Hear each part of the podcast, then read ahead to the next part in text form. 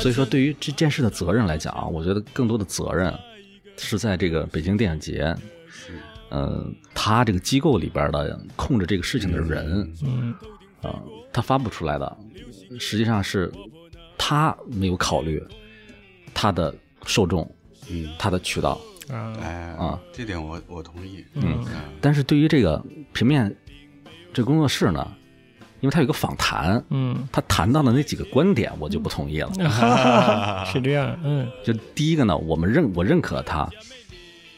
这个是一个形式的海报，对不对？嗯然后第二个呢，呃我不认为这种形式有多么新，因为它讲新嘛，对不嗯对对对，啊，然后第三个呢，我也不同意认为这种海报在表现上有什么突破，嗯啊，或者是你跟同行相比有什么优势，嗯对不对？不值得炫耀吧？就总的来讲，对，就更像是一个完成的一个项目，完成了一个项目而已第。四个呢，嗯，我觉得你如果是你是个平面设计师，面对一个批评的时候，你没什么好讲的呀，你就说客户通过了就好了，嗯对不对？不需要，啊嗯，说他有一句话叫什么来着？什么有意思那个那个，就是他这个他这个东西，不管是你有没有新意，而但是他确实是没有达到，呃，传达这个电影节的这个目的，嗯呃因为最后这个舆论也没有这个集中到电影节嗯，上面讨论上，而且啊，它全是集中在这个海报本身好不好看，对，嗯，然后就变成了一个无法交流的双方，一个是认为新潮新形式你看不懂，对吧？我也不在乎。然后呢，另外一个呢就觉得说，那个这个做一个电影节海报好像是没什么关系，嗯对吧？嗯然后也看不懂，嗯这个字体排版也不好看，对，嗯啊嗯两方无法沟通的艺术，嗯嗯，我觉我觉得就有有一个有意思，就是最近正好那个嗯。大阪的那个世博会，好像是嗯大阪世会博吧？会，哎，不那是个一它的一 logo 发一布堆了，豆子那个是吧？嗯哎，一堆豆小子眼睛也是在日本引起了很大的社会社会讨论，就大家有很多人觉得，哎呀，好像不是很好看嗯啊。呃，当然也有人觉得很呃还不错，嗯但是就是回到刚才你说这点，就是我觉得就是首先这个设计师是我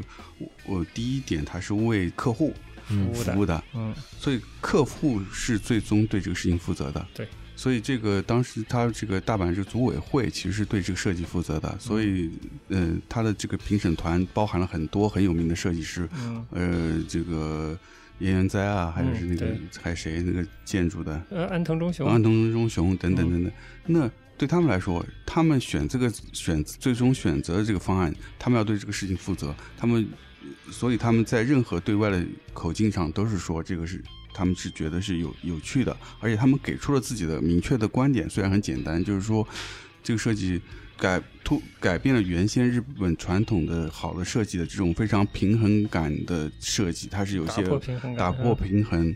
并且它是有一个大阪人性格里的一 些十三点，对这种幽默，嗯，我觉得这 OK 啊，很清晰啊，你嗯给了这两点，我觉得就成立了呀，嗯对吧？？嗯，所以它还是作要为解释的嗯还是有解释的，但是它它成立了，并且是说这个客户方是对这个事情是负责了。嗯，是那个设计师他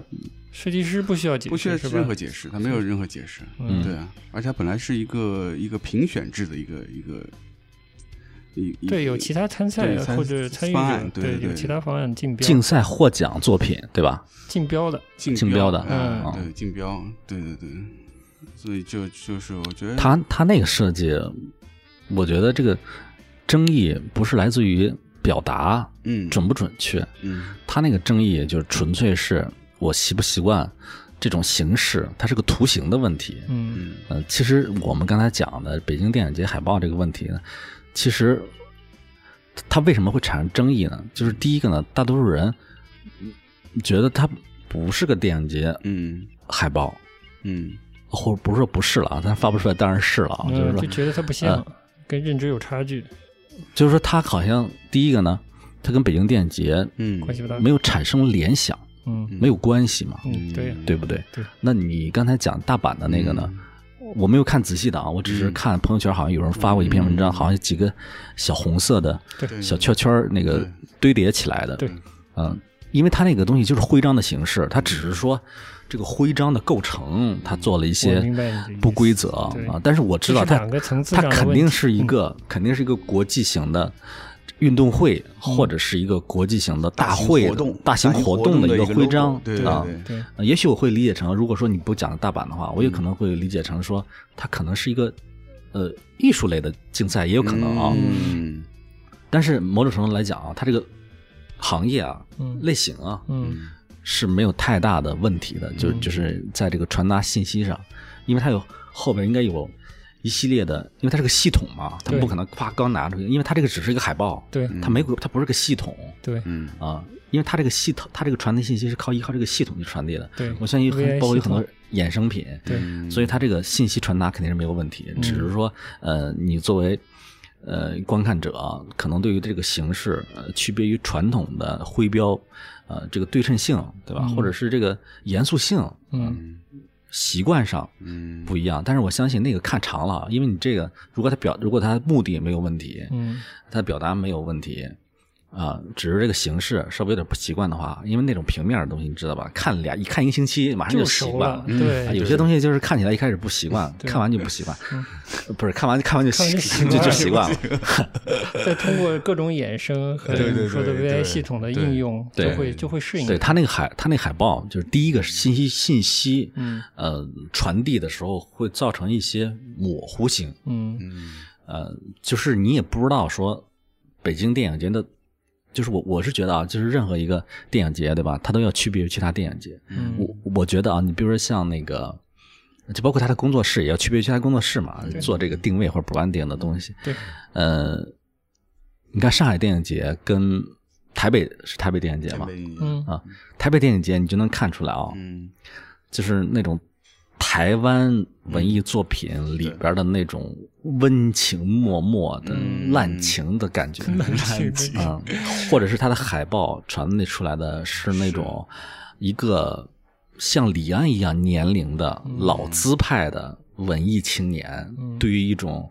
呃古典的深沉的内敛的美的嗯一种范式，嗯，嗯对吧？理解你那个那上海的电影节呢，它就比较官方，对嗯啊，他就感觉是官方嗯、呃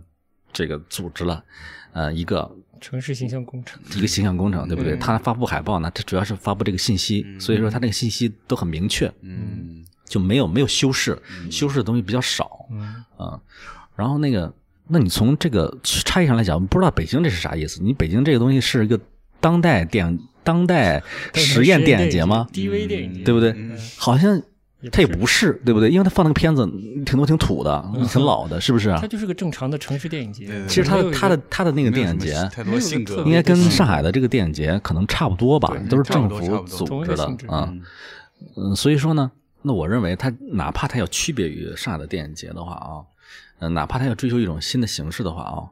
就是你也得在各个咱们叫亚洲区的这个电影节的嗯这种类型里边儿，对吧？找到一个符合你内容的一个表达的类型。嗯就是如果说你真的放的是那种全是青年导演，嗯然后呢，呃，实验性短片，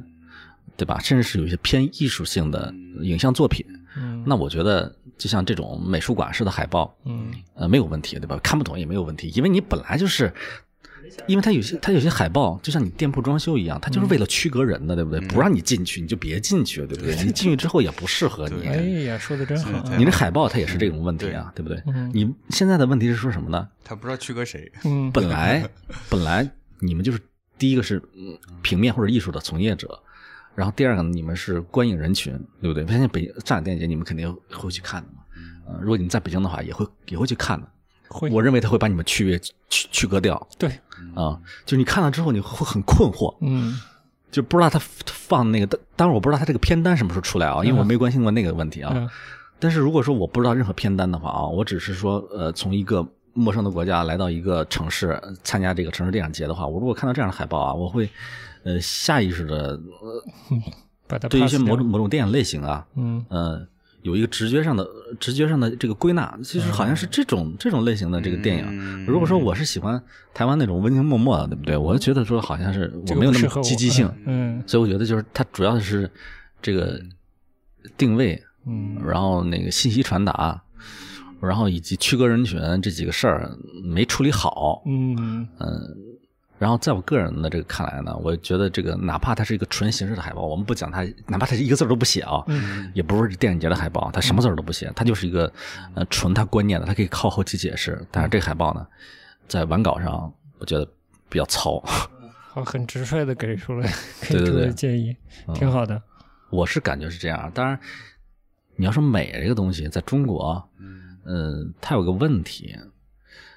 就是说老是说这么一句话，就是仁者见仁，智者见智，嗯，对不对？哎仁者一见爆出仁这句话来，嗯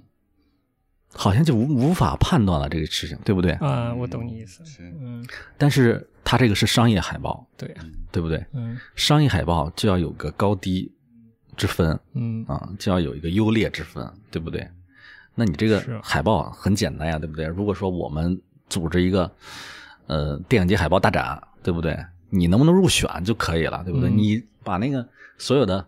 世界上十大电影节的海报，对吧？往那一列，对不对？嗯打勾嘛，对不对？微博打勾，你看看你能不能评选上？嗯如果你能评选上，对吧？嗯，没有问题啊。那那说明我这个东西是一个偏颇的小众的一个一个喜好，对不放对？心，你一定啊是嗯 我我认为啊，他那海报，如果你放在微博上打分的话，嗯不会不会也不会高的，也不会高啊。的就是但是你要把那个呃戛纳的我或者是相那种信四大电影节的海报，那那那个一定是高的，因为对因为商业设计里边儿，它不是说你呃形式新鲜嗯或者是有创意，它就是嗯就是好的一个商业上的好的标准。对，其实商业上好的标准，它就是第一个要满足就是什么区隔性，要不然的话谈什么商业呢？我、嗯我这个东西是卖三块钱的杯子，你是卖十块钱的杯子，对不对？你放的是文艺电影，对吧？我放的是实验电影，嗯那我放的这个产品不一样，你连个区隔性都没有。嗯或者你区隔错了，我本来这里边就就是卖老百姓用的拖鞋，嗯你非要做个美术馆的海报放里边，对吧？我靠，这个来的人全是文艺青年，你看一看就是温州拖鞋，对吧？然后这个嗯哦逗我呢是吧对吧？看一眼走了，嗯那你这个达不成销售完蛋了。嗯，对于你这个商品的跟你这个形象之间的整体性，嗯然后呢，吸引别人来这里，呃，进行消费的嗯这个行为是一种妨碍，对，嗯其实就戛纳电影节的海报也设计的是嗯，比较普通啊，打引号的普通啊，嗯，嗯嗯。但是不是好的呢？是好的呀，因为我觉得电影这种艺术啊，因为它平面是个行业，对不？那个电影它也是个行业，你这个平面现在是服务电影这个行业的，对吧？嗯嗯那电影里边儿虽然有一些实验性的电影，虽然有一些这个电影导演他是追求另外的影像艺术的手法的表达的，嗯但是对于一个电影节来讲，呃，其实大部分大部分放的电影啊，哪怕是国际上 A 类的电影节，它放的电影其实还是主流的传统电影，也就是你用那个摄摄影机，对不对？嗯然后哪怕加入一些后期，对不对？嗯呃，那个叙事手法，它也是一种，就是我们至少都大部分人都看过的叙事手法，对吧？带故事情节的，对不对？嗯对带人物跌宕起伏的，嗯嗯对吧？带人物弧光的，嗯， 对 不对不过啊这故事片嘛，嗯啊，都是这种，对吧？那这我认为它是传统传统电影，嗯是不是？他没有拿一个手持摄影机，嗯呃，或者是拿一个手机，对吧？我做一个四比三画幅的竖着的，对不对？你看吧，对吧？我就放俩分两分钟，它不是这种片子，呃不是，啊绝对不是，还都是这时很正常长的，相似，对不对？很正常的呃电影一个半个小时、两个小时，对嗯不对？甚至最多三个小时。然后是有情节的，有人物的，对不对？有跌宕起伏的，是以文本方式开始的，对吧？嗯或者是一个小说，对吧？或者是一个剧本，总之它是它是个文本嘛，嗯就我们常规意义上的文本。嗯，我理解，这种几个要素构成之后，它就是个传统的电影节对，啊。我觉得传统电影节不需要你去给它做什么新潮的形式，嗯对不对好？的你可以不接这个活儿，嗯 对不对？没有人没有人逼你接这个活儿，没人来强对逼着不对？你你不是要赚这个钱吗？嗯你赚这个钱，那你当然可以任性了。当然了，嗯你那说明他非常的厉害，对不对？北京电影节，对嗯，居然有几个货能够接受这样的东西，嗯那也没有问 题。嗯但是如果说我们从出发点上来讲的话，我们怎么想这件事儿？就第一个，它是个传统的电影节，对不对？然后第二个呢，它是面向大众的电影节，它不是一个小众的电影节，对嗯吧？第三个呢，每个电影节它应该有自己的定位，对不对？然后在这个三个信息的基础之上，可能有些元素，比如说电影节它需要有个风车，对吧？有个天坛，你在这个四个综合要素之下，对吧？你完成嗯这个设计，那我相信，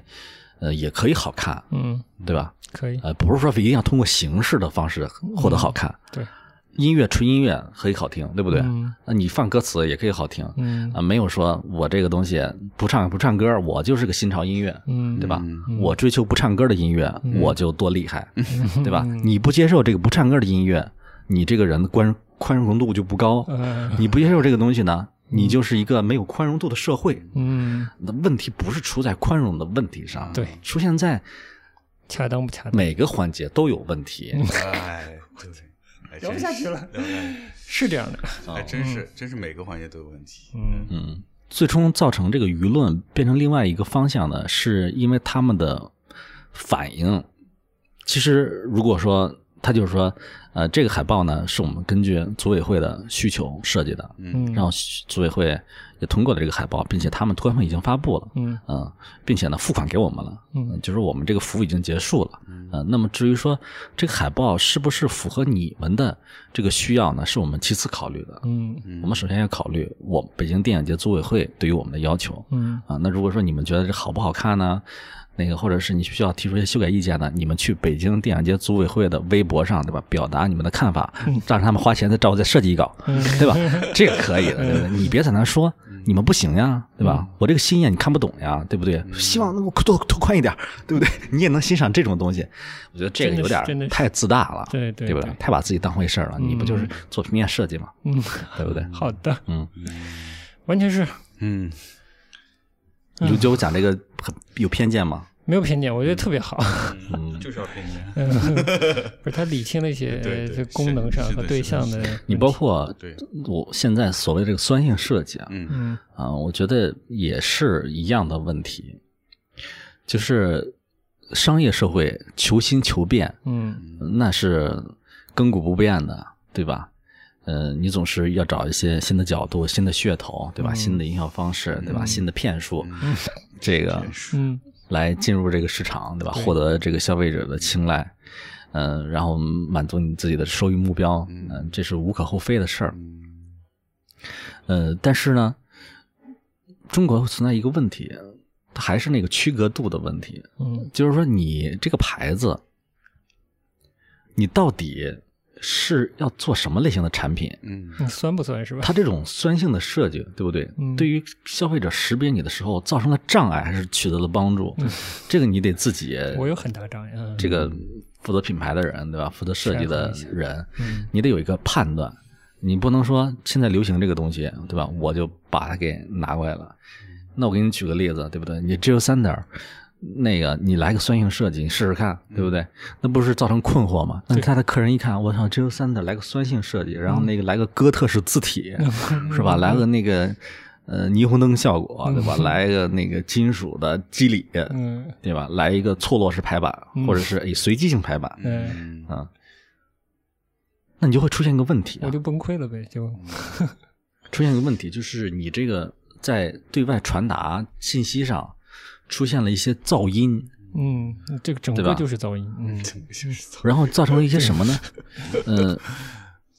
有一些喜欢这种类型的人，对不对？有可能巴黎世家会采取这样的方式啊，嗯呃，有可能原来会喜欢巴黎世家的人看到这个海报之后呢，突然对你产生了兴趣，嗯，然后跑来进入看你你的那个官网，嗯官网对不对？然然后后一一看看，我靠，你是卖这种玩意儿的，然嗯后这给个你性冷淡。但是我只是只是举个极端例子，当然是嗯别一大堆人都知道两个牌子。嗯一看说，你这个东西跟你这海报上的这个表达的这个内容也不太一致呀。然后嗯在留言里边评论骂你两句走了。嗯嗯然后你的老粉呢，嗯，或者你的老觉得的你客人呢，觉得说好像你不能代表我了，嗯是吧？来了评论你两句走了，嗯那你这个东西不是个得不偿失吗？对就是嗯你既呃没有呃没有那个强化你跟之前的同好更深的友谊或者关系，嗯对吧？然后同时呢，你又通过这种方式呢，呃，引来了一些本来你不需要跟他产嗯生交流的对象对，对象，嗯而且呢，你造成了一种什么呢？造成了一种非常自我认知不清的业余感，嗯对，对吧？就是就是你市你场你假如说你也整是个做风嗯那尚个同样的行业的，呃，你就会觉得说这个公司这个品牌水平有点低呀、嗯，对吧嗯？好像不知道自己在干嘛，嗯，就等于说他自己没问这三个问题嘛，对吧？我是谁？我在哪儿？我要去哪 儿？ 之类的这种这种事儿。呃，所以很多这种流行的东西，嗯，它本身是里边带有一些别人能够快速接受的一些符号或者是特征在里边儿。嗯，嗯，一部分人能快速接受，对，另一部分不行。嗯嗯，但是你也要看你自己是谁。嗯，跟你身份符不符嘛？对呀、嗯，对，如果说你一味的遵从一个设计工作室对你的嗯，这说辞的话啊，那这个品牌呢，我觉得是一个弱势品牌。嗯就是说，因为一般情况下啊，嗯，一个一个呃一一个一个设计工作室或者是一个服务方，对吧？它它是个乙方嘛，嗯对不对？嗯有没有强势的乙方呢？只有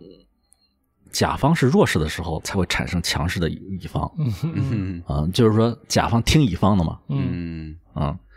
就基本上主流的地位关系，嗯要不就是甲方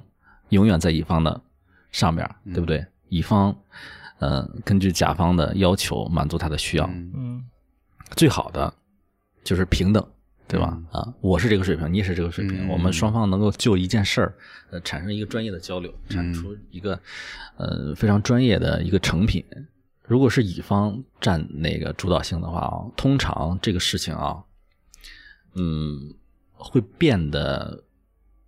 会变得怎么讲呢？当然也不一定是一一一定会变坏啊，你不一定变坏。嗯也不一定会会变坏，但是有可能呢，会出现一个就是这个牌子啊，嗯或者这个机构啊，呃，你会你会发现它摇摆不定，嗯嗯因为它为什么会听一个呃乙方来主导这个事情呢？因为他不知道自己是谁，啊、对，三个问题回答不了是吧？他自己不知道他要走的方向是什么，然后呢，他也不知道乙方提供给他这个东西呢适不适合他，然后呢也没有说辞能够反对乙方，嗯因为很少会出现一个情况，就是乙方提供一个方案毫无问题，嗯因为他确实是这样，因为比如说我给老杨做一个设计，嗯那我不是老杨的头脑当中的嗯一一根神经，对吧？嗯那我认为我理解老杨，嗯老杨也认为我理解他，嗯但是我做出来的东西是不是理解老杨？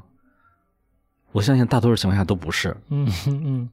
对不对？那只有说我做出一个东西，老杨看到了，老杨再提意见，嗯我再修正到他那个嗯呃一个，符合他的认知的。对对对，因为这是常见的流程嘛。嗯，嗯我是没见过说咔拿着一个东西来说，哎，这就是我。哇，这就是我想要的，嗯嗯嗯我心目当中就是这个。那除非你抄了，对不对？这这种情况下，你拿这个照儿抄，改俩字儿，对不对？除了这种情况以外，不存在嗯嗯这种可能性，我认为，尤其是在尤其是在中国啊，一定会改的。一般情况下，平面呃这个工作室或者是设计工作室啊，他的这个立场啊跟一个做生意的人的立场是不一样的，因为他们要的是什么呢？他们要的是这个作品代表他们工作室的嗯立场或者 branding，、嗯或者是他希望这个作品能够产生衍生的效果，嗯就是能作为他的案例出现，对对不对？嗯对，那所以说，他不希望这个作品嗯是一个、